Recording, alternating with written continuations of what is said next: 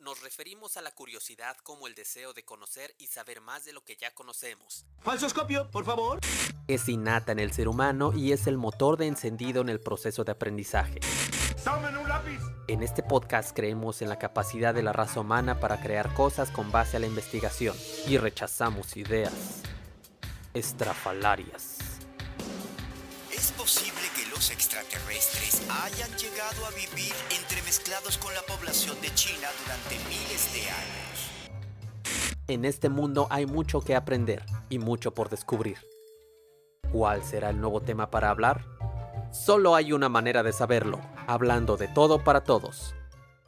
Los experimentos deben efectuarse en su hogar, con un adulto supervisando y con todo tipo de precauciones posibles.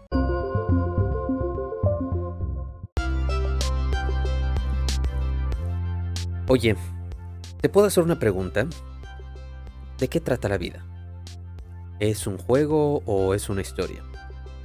Si la miro hacia atrás desde el recuerdo parece una historia, pero si la miro hacia adelante desde la imaginación parece un juego.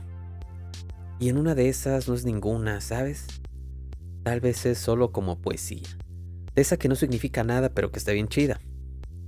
Mirando hacia el pasado, parece una historia porque tiene personajes, anécdotas y lecciones. Nuestra voluntad se dobla a la forma de la trama y caminamos ciegos hacia un destino alcanzado un final definido que desde aquí, desde el momento presente, no podemos cambiar. Mirando hacia el futuro, la vida es todo lo contrario. Es juego y posibilidad. Una apuesta sobre otra apuesta sobre otra apuesta. No es un juego, pero tampoco es una serie de juegos, eso sería un torneo. Y la vida claramente no es un torneo. Ni siquiera una serie de torneos, es algo más, parece un torneo para ver cuál es el mejor del torneo de torneos de torneos que hay. No se puede cambiar el pasado, pero lo podemos observar. No se puede observar el futuro, pero todo el tiempo lo estamos cambiando. Hacia atrás, la vida es la historia de los juegos que fueron, y hacia adelante, la vida es el juego del que se contarán historias. Pero el que tiene que interpretarlas y el que tiene que jugarlas eres tú. Aquí atrapado en el eterno choque de actores y escenarios del que emerge la obra presente. Por eso, el primer paso es observar porque contar una historia que no conocemos es decir una mentira, y todo juego del que no sepamos las reglas va a acabar en derrota. Y aquí, en el presente, sin narrativas pasadas y sin probabilidades futuras, la vida es solo poesía.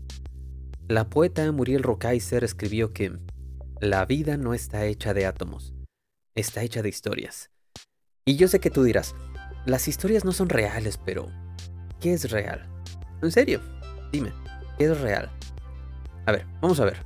Si ahora en este preciso momento abro los ojos y me pregunto, ¿qué existe? Pues la respuesta es todo. Los perros, los árboles, el gobierno, tu mamá y cosas así. Pero fuera de este cuarto que observo, no me consta que nada de eso sea real. Yo recuerdo que todo eso es real, pero también me acuerdo que de Citripio era todo dorado. Pero Nel Pastel tiene una pierna plateada.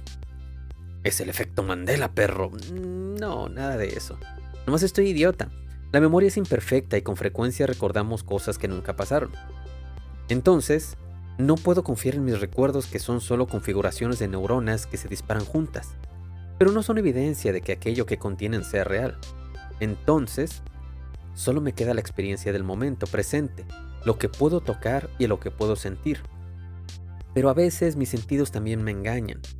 Por ejemplo, ¿has visto esa ilusión óptica en la que te quedas viendo una espiral que da vueltas y luego volteas a ver a tu alrededor y parece que todo da vueltas? ¿Ves? Los sentidos también están bien tontos. Ahora mismo, por ejemplo, escuchas mi voz. Pero esta no es mi voz. Es una vibración en el aire emitida por un dispositivo electrónico que codifica la información de audio de este podcast. Así que no. Tampoco me consta de que mis sentidos sean reales. Pero ¿sabes qué sí me consta? me consta de que 2 más 2 es igual a 4. Y no importa si son perros, patos, gobiernos o mamás, 2 más 2 siempre van a dar 4. Entonces, las matemáticas son reales. ¿Sabes qué más me consta? Me consta de que estoy pensando, o por lo menos me consta que este pensamiento existe. René Descartes también notó que le consta esta experiencia de pensar en primera persona, y dijo, ¡Oh, oh, magnifique! Esto es prueba de que yo René Descartes existo. Cogito ergo sum. Pienso, y no luego, ahorita mismo, al mismo tiempo, luego entonces, esto es evidencia de que existo. Pero a ver, a ver, a ver. Más despacio, cerebrito. ¿Quién le dijo a René que el pensamiento era suyo? Esta es una traducción al latín de su pensamiento original que era... Um, je, je, je, pense, um, je pensé don Jesús... No. Je pense don Jesús. O sea, yo pienso, luego entonces soy, existe. Yo merengues, o sea, sí.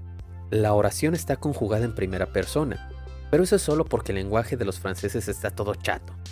No puede definir de manera clara lo que se quiere decir. Usan un sistema numérico vigesimal y es imposible de pronunciar. Y a huevo necesitan que cada oración lleve un sujeto. Y cuando quieren decir un huevo dicen, uff. y ahora verán, no es hate contra los franceses. Y yo soy muy fan de su comida y de sus soluciones para la monarquía. Este es un problema de todos los lenguajes, que son imperfectos. Y si no tenemos cuidado los confundimos con la realidad. Lo único que Descartes probó es que solo nos consta el pensamiento y las matemáticas. Aún si yo, o tú, fueras un cerebro de Boltzmann o una mente simulada por medio de estímulos eléctricos bien coordinados, puedo confiar en las matemáticas y en la razón.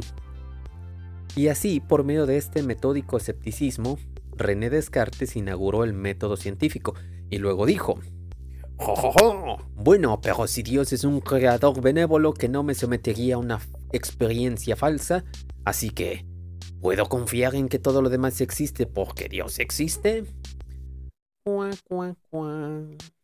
Bueno, eran otros tiempos. Descartes seguía una larga tradición de pensadores que trataban de averiguar el porqué de las cosas. Pero otros changos curiosos a lo largo de los siglos le dieron el siguiente paso y se preguntaron, bueno, Igual y Dios es un ser benévolo, igual y no, no lo sé, ahí cada quien. ¿Qué tal si dejamos de preguntarnos el por qué y nos dedicamos a observar el cómo? A Galileo Galilei, por ejemplo, le interesaba mirar la luna, pero un día descubrió que Júpiter también tenía como lunas, satélites pues, y así pudo ver que ese también es un cuerpo gravitacional como la Tierra. Isaac Newton fue más lejos y demostró que la fuerza de gravedad que ata a la Luna y la Tierra es la misma fuerza que hace caer a la manzana. Pero el primer pensador que realmente entendió la física newtoniana fue Pierre-Simon Laplace, y con esta poderosa herramienta escribió su exposición del sistema del mundo. Cuando Napoleón le preguntó por qué no había incluido a Dios en su libro, Laplace respondió que eh, no hacía falta. John Dalton demostró que la gran variedad de componentes químicos que forman al mundo son solo combinaciones básicas de pequeñas piezas llamadas átomos. Charles Darwin demostró que la gran variedad de seres vivos que habitan en la Tierra vienen todos desde un ancestro común, moldeado por el tiempo y el medio ambiente en incontables formas. James Clerk Maxwell y otros físicos lograron unificar un fenómeno tan distinto como el rayo, la radiación y el magnetismo bajo el término único de electromagnetismo. Un análisis cuidadoso de las estrellas nos reveló que están hechas del mismo tipo de átomos que encontramos aquí en la Tierra. Y una muchacha llamada Cecilia Elena Payne Kaposhkin fue quien descubrió que se trata primordialmente de helio e hidrógeno. Cosas tan abstractas y distintas como el tiempo y el espacio un viejito despeinado llamado Albert Einstein dijo, Nel, son lo mismo y se llaman tiempacio. Y por cierto, materia y energía, uy, menos joven, son una sola cosa y se llaman matergia. Físicos de partículas entonces vieron nuestra complicada tabla de elementos y dijeron, todo eso, todo eso son solo combinaciones de tres componentes básicos, protones, neutrones y electrones. Mira a tu alrededor, al cuarto que te rodea. Mira por tu ventana al cielo sobre tu cabeza. Todo lo que puedes ver está compuesto de protones, neutrones y electrones. Y también por fotones, pero ya ves que esos son medio raros. Es simple matergia surcando el tiempacio. Luego, la física cuántica vio nuestra pequeñita antología moderna y dijo, muy complicado. Todas esas partículas son excitaciones de un campo cuántico que ocupa todo el universo, con ciertos niveles de probabilidad y la interacción de todos esos campos puede ser interpretada como una función de onda. Y la función de onda es la representación matemática de todos los estados posibles de un sistema físico, superpuestos y simultáneos hasta que colapsan en uno de sus infinitos estados. Es un Aleph. Es el Tao básicamente. Es lo único que existe en la ontología fundamental del universo. Pero cuando te veo a los ojos, que me perdone el tío Carl Sagan, pero yo no veo una función de onda. Yo no veo una complicada colección de átomos inmersa en una sinfonía de reacciones químicas. Tus ojos son la patria del relámpago y de la lágrima, silencio que habla, tempestades sin viento, mar sin olas, pájaros presos, doradas fieras adormecidas, topacios impíos como la verdad, otoño en un claro de bosque, en donde la luz canta en el hombro de un árbol y son pájaros todas las hojas. Playa que la mañana encuentra constelada de ojos, cesta de frutos que de fuego, mentira que alimenta, espejos de este mundo, puertas del más allá, pulsación tranquila del mar a mediodía, absoluto que parpadea, páramo. Cuando miro el mar no veo neutrones ni protones y electrones, me pregunto, ¿quién es aquel violento y antiguo ser que roe los pilares de la tierra? Y es uno y muchos mares y abismo y resplandor y azar y viento. Y el amor no es una reacción química de tu cerebro que te empuja a reproducirte, Morty. Es pensar en tu mirada, y en mi olvido dejando el pensamiento dilatado, a través de tus ojos, anegados de su mismo vivir con su sentido. Después, mirar tu olvido que en mí asoma como una rosa que el espacio diera, leve prolongación, y luego fuera la propia luz que toca con su aroma. Es entregarme a ti sin de... es entregarme a ti sin más denuedo que la lucha del cuerpo contra el viento y contigo soñando estar que tan quedo como náufrago mar o vano intento. Porque ya que para pensarte en mí no puedo, dejo olvidado en ti mi pensamiento. Pero bueno, dejando de lado la filosofía, ¿por qué? ¿Por qué vivo dividido en el mundo en el que es y en el mundo que percibo? Jamás negaré la ciencia. Creo que el naturalismo es nuestro mejor modelo del mundo, o por lo menos el que tiene más evidencia. Y no, tus experiencias en peyote no son evidencias, Diego, por favor, ya bañate. El naturalismo dice que, 1. Solo existe un mundo, el mundo natural. 2. Este mundo exhibe patrones de comportamiento a los que les llamamos leyes naturales. Y 3. Estas leyes pueden ser observadas y descritas por medio del método científico. Pero la bronca con la observación científica es que observamos al mundo tan de cerca y tan minuciosamente que este se reveló ante nosotros y nosotros todos tontos obviamente no entendimos. Como dijo Richard Feynman, quien sea que te diga que entiende la teoría cuántica está mintiendo o es un loco. Porque es muy fácil decir, el universo es una función de onda, pero pues no, una función de onda es una ecuación, y el mundo no es una ecuación. El Tao que puede ser nombrado no es el verdadero Tao. Sin embargo, la terca humanidad moderna lleva siglos tratando de nombrarlo de formas cada vez más precisas y que nos permitan hacer cada vez más predicciones. Entre más nos acercamos a la ontología fundamental del universo, más nos alejamos de nuestra experiencia sensorial humana. Pero eso no es modo de vivir tu vida. ¿Te imaginas preguntarle a un amigo qué comió y que te enumerara la posición en el espacio de los átomos que componen sus chilaquiles? Pues no acabaríamos nunca. Literal, si mencionaras un átomo por cada segundo te tomaría un trillón de veces la edad del universo para describir un plato de chilaquiles. No hay tiempo ni lenguaje que alcance para describir la realidad en sus principios más básicos. Ni el francés, perros, patos, mamás y chilaquiles. Hasta nuestros sentidos son todas propiedades emergentes de la ontología fundamental del universo. No estaban ahí. Los inventamos porque pues no podemos hablar de la realidad pero eso no los hace menos reales. Si le preguntas a un budista te dirá que todo es una erupción del tiempo y espacio hermano, el vacío de la naturaleza intrínseca. Pero eso es porque ellos son un montón de nihilistas y porque nadie les exige probar sus teorías en laboratorio. Hagamos un experimento. Ve a la tienda y chingate un gansito. Luego, entrégate a la policía y dile al juez que el ego es una ilusión para los seres humanos. Son solo conexiones de átomos que son a su vez excitaciones de campos cuánticos que existen independientes del tiempo y el espacio.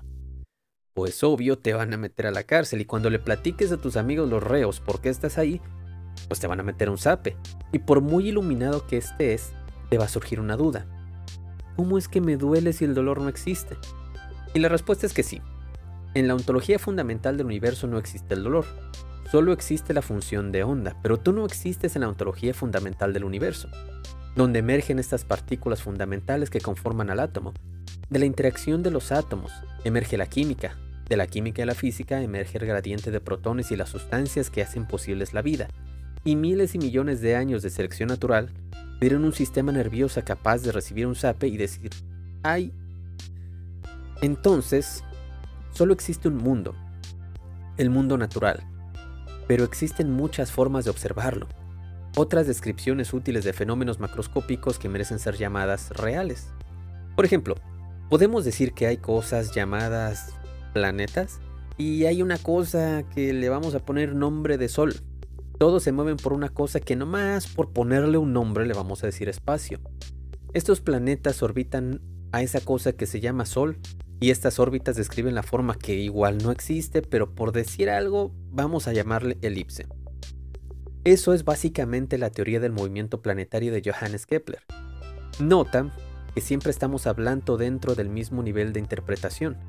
Cuando queremos predecir el comportamiento de un gas, no tiene sentido describir la posición de cada átomo individual y su interacción con los otros átomos. Sería muy complicado. Por eso, al describir un ser vivo hablamos de órganos, tejidos, células, y no de los protones o electrones que lo conforman. Y por eso no tiene sentido cuando me dices que esos cuarzos emiten vibraciones cuánticas de sanación. ¿Qué están sanando? Si las partículas cuánticas no se enferman. Estás confundiendo lo macro con lo cuántico. Cecilia, por favor, ya deja esas piedras. No, no es cierto. Cecilia es mi mamá. Y si quieren movidas místicas, les paso el contacto de ella. Va calado y va garantizado. El universo entero es solo una función de onda. Todo lo demás es metáfora.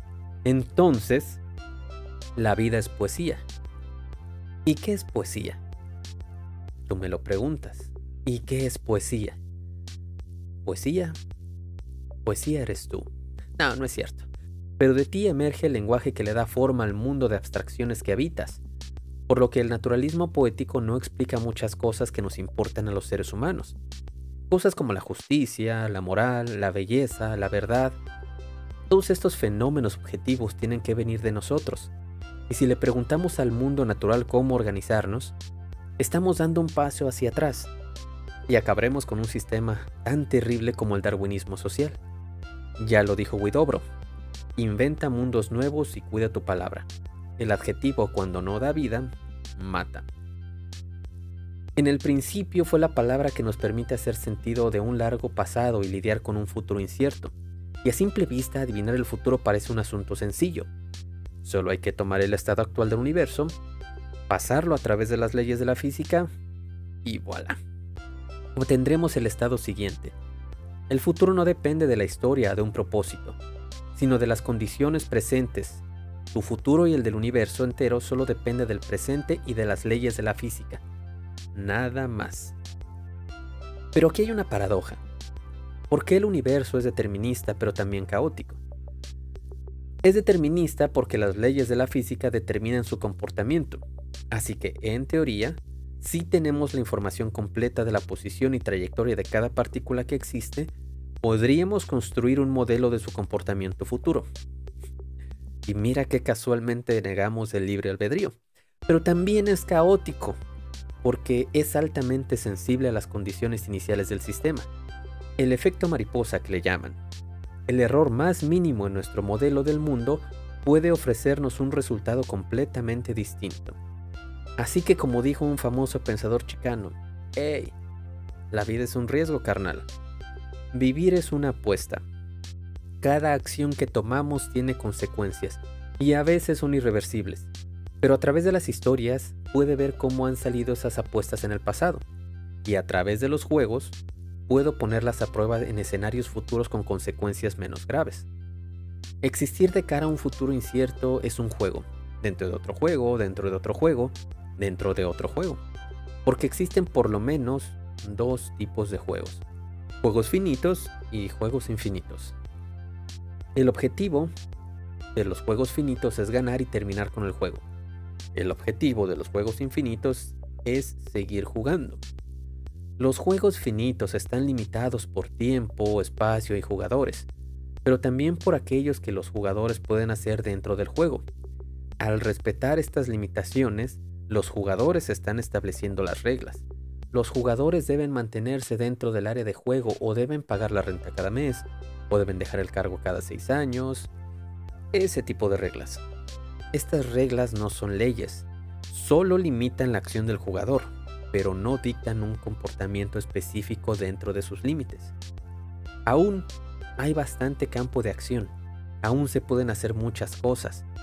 Las reglas son solo reglas cuando todos los jugadores acceden voluntariamente a jugar con ellas, y son las reglas las que definen el juego. Las reglas no pueden cambiar durante el juego porque de otro modo estarías jugando otro juego. Si en medio del juego de fútbol los jugadores toman el balón con la mano, pues ya no están jugando fútbol. Si soy una autoproclamada nación democrática y tomo decisiones contrarias a la voluntad de la gente, pues no soy una democracia. Las reglas del juego finito son válidas, no porque las aprobó el Senado o porque Dios se las dictó un profeta o porque nuestros antepasados las obedecían. Las reglas de un juego solo son válidas cuando todos los jugadores las observan de manera voluntaria. Pero no todos los jugadores de un juego obedecen las mismas reglas. El portero puede usar las manos y el delantero no. El juez puede dictar sentencia y el acusado no.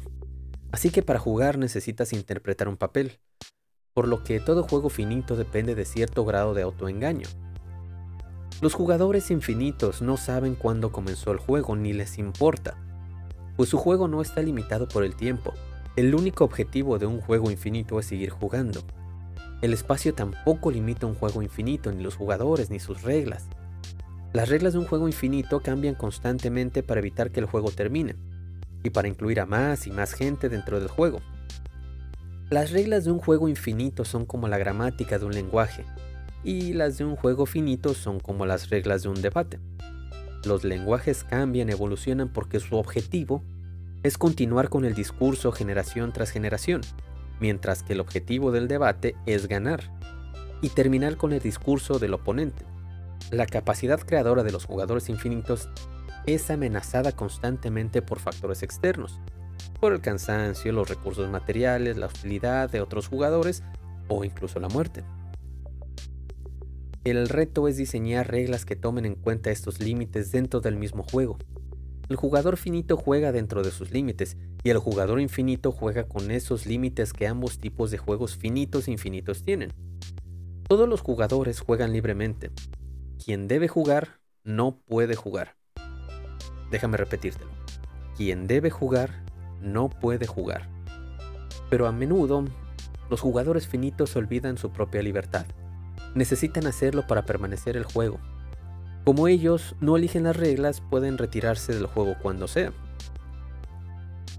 Y dime tú, ¿de qué trata la vida? ¿Te está gustando esto? Esta es la primera parte. Tengo escrito más, pero no me ha convencido cómo termina.